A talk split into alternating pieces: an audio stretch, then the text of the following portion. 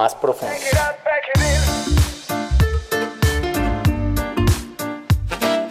Muchacho, no hagas de tu religión una agonía. Esas fueron las palabras de un monje al joven escritor y periodista Cowley Knox. Damas y caballeros, hoy como todos los días estoy feliz de darles una cordial bienvenida a nuestro devocional más profundo. El día de hoy vamos a continuar leyendo el libro de Lucas capítulo 5 y estoy emocionado porque vamos a hablar del versículo 33 al 35 dice así. Entonces ellos le dijeron, ¿por qué los discípulos de Juan ayunan muchas veces y hacen oraciones y asimismo los de los fariseos pero los tuyos comen y beben? Él les dijo, ¿podéis acaso hacer que los que están de bodas ayunen, entre tanto que el esposo está con ellos?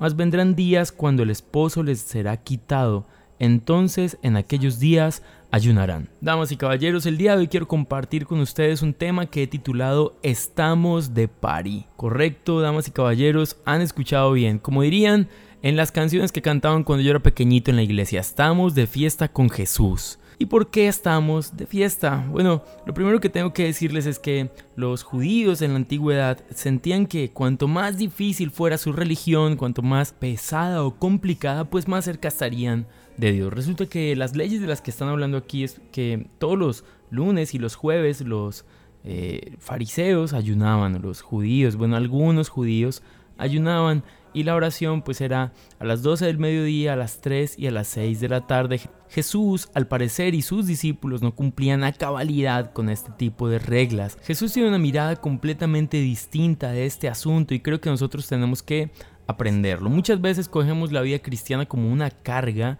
y tomamos a pecho esto de tomar la cruz y creemos que la vida cristiana es la cruz. No, la vida cristiana no es la cruz. La cruz son aquellas cosas que nosotros tenemos que sacrificar por llevar esta vida cristiana. Pero tampoco todo es una cruz. ¿Me logro entender? Lo que sucede aquí es que Jesús dice, no, no, no, no, no, vamos a ponerle orden a este asunto. Estamos de fiesta. ¿Por qué? Porque yo soy el novio y estoy aquí.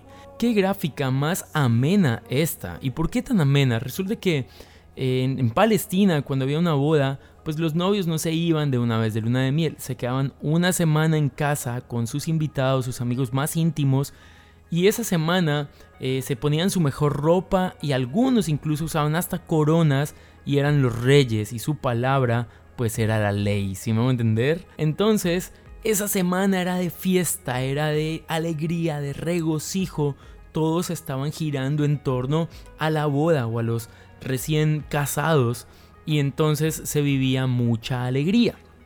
Lo que les dice Jesús es, el novio está aquí y estamos de fiesta y quiero darte tres razones por las cuales tú y yo tenemos que vivir felices de ser creyentes. Lo primero es que Dios cuida de nosotros. Jesús cuidó perfectamente de sus discípulos y así como cuidó de ellos, como los pastoreó, así nos cuida a nosotros. Él es el buen pastor, es el mejor pastor. Estamos en las mejores manos.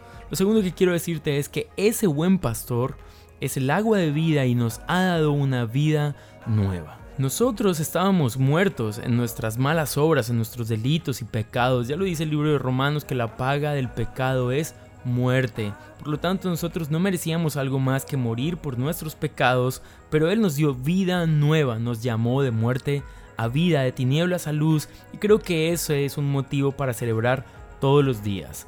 Pero el tercer motivo es que nosotros en las manos de Jesús podemos entender que todo obra para bien. Sabes, creo que si amas a Dios, si amas realmente a Dios, tienes que tener esta esperanza en tu corazón. La verdad yo tengo que repetírmelo muchas veces y creo que tú también te lo tienes que repetir. Tranquilo, todo obra para bien.